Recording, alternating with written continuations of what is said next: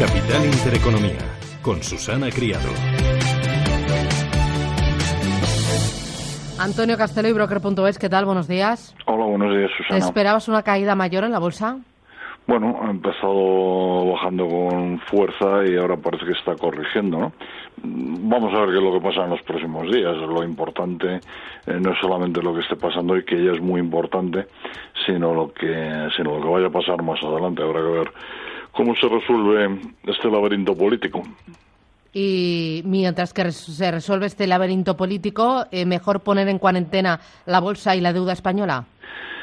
Bueno, eh, vamos a ver, evidentemente el, dinero es miedoso y ante una situación así, pues lo lógico es que sobre todo los grandes inversores institucionales eh, miren para miren para otros sitios.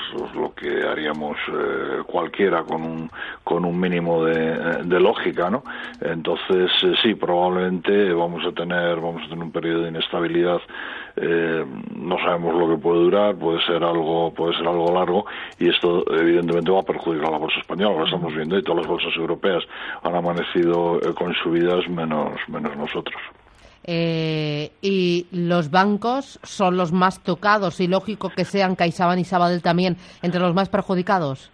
Bueno, vamos a ver, habría que ver los números de, de CaixaBank y los números de Banco Sabadell y, realmente aunque una parte importante de su negocio está en Cataluña, no es ni mucho menos el porcentaje más importante, aparte que ambas dos entidades pues han dicho claramente en el caso de que se produjera eh, una culminación de, este proceso eh, secesionista, eh, la independencia pues movería sus sedes a otro sitio. Evidentemente no solamente los bancos van a perder negocio en Cataluña, va a haber muchas empresas más que lo van a eh, que lo van a perder.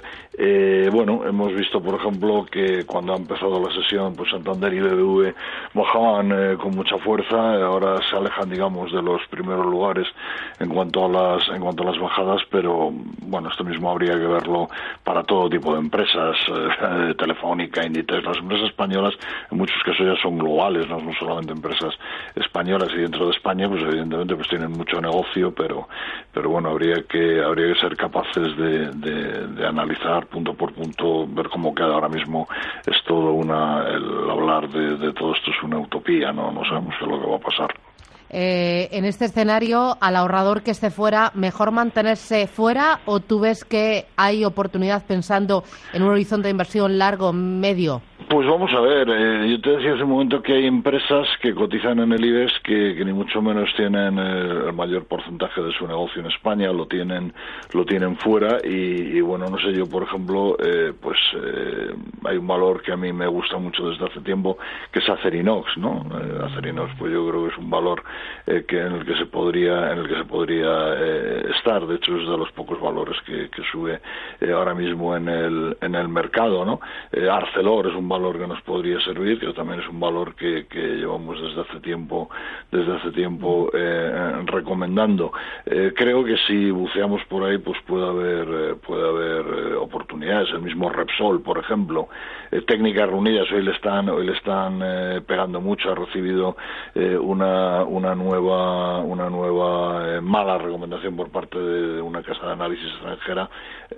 es una compañía que tiene una caja importantísima, que tiene un negocio eh, muy, muy, muy dirigido, eh, que la gente lo identifica mucho con el, con el precio del petróleo y yo creo que, que no es absolutamente así.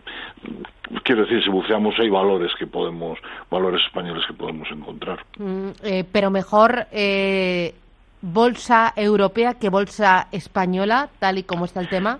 Eh, pues claro, evidentemente es lo que te decía al principio, ¿no? O sea, hasta que no estén las cosas, hasta que no estén las cosas claras, eh, pues bueno, pues tiene sentido de alguna manera eh, estar fuera del mercado español y estar mirando otro sitio. A mí sabes que los bancos me gustan mucho, pues bueno, no sé, yo vería un país que, que se ha recuperado muy bien de la crisis haciendo un esfuerzo muy importante y que probablemente esté saliendo de Portugal, por ejemplo pues no sé, a mí un banco es el, BCP que me, que me gusta bastante, que creo que, puede ser una oportunidad eh, para, para entrar. Eh, si queremos ir a sitios más consolidados y me sigue gustando el sector bancario, eh, pues por ejemplo, BNP Paribas podría ser una alternativa. No conozco muy en profundidad otras bolsas, me centro sobre todo en la española, pero bueno, mirando un poco alternativas, pues se me ocurren, se me ocurren a bote estas, ¿no? Ya.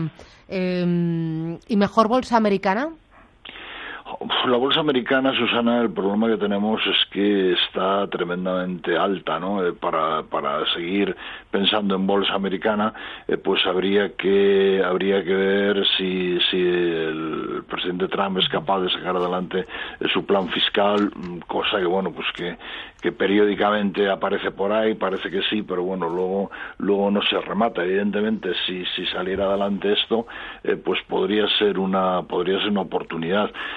Pero ya ahí te puedo ayudar eh, poco, en el sentido de que no conozco en profundidad los valores americanos. En ese caso, pues le diría a la gente, si piensa bolsa americana, que lo hiciéramos a través de, algún tipo de fondo de, inversión indexado, pero quiero recordar a todo el mundo que los índices americanos están en máximos desde hace bastante tiempo, desde hace eh, muchos años subiendo, nueve años, nueve años y pico, y, nunca hemos tenido un periodo tan largo de subidas. Por lo tanto, estadísticamente deberíamos de estar ya eh, más cerca de, de que se empezarán a dar la vuelta. No creo que sea un batacazo tremendo, pero bueno, eh, están, están ahí. Yo estaría pensando más en bolsa europea, desde luego. estupendo.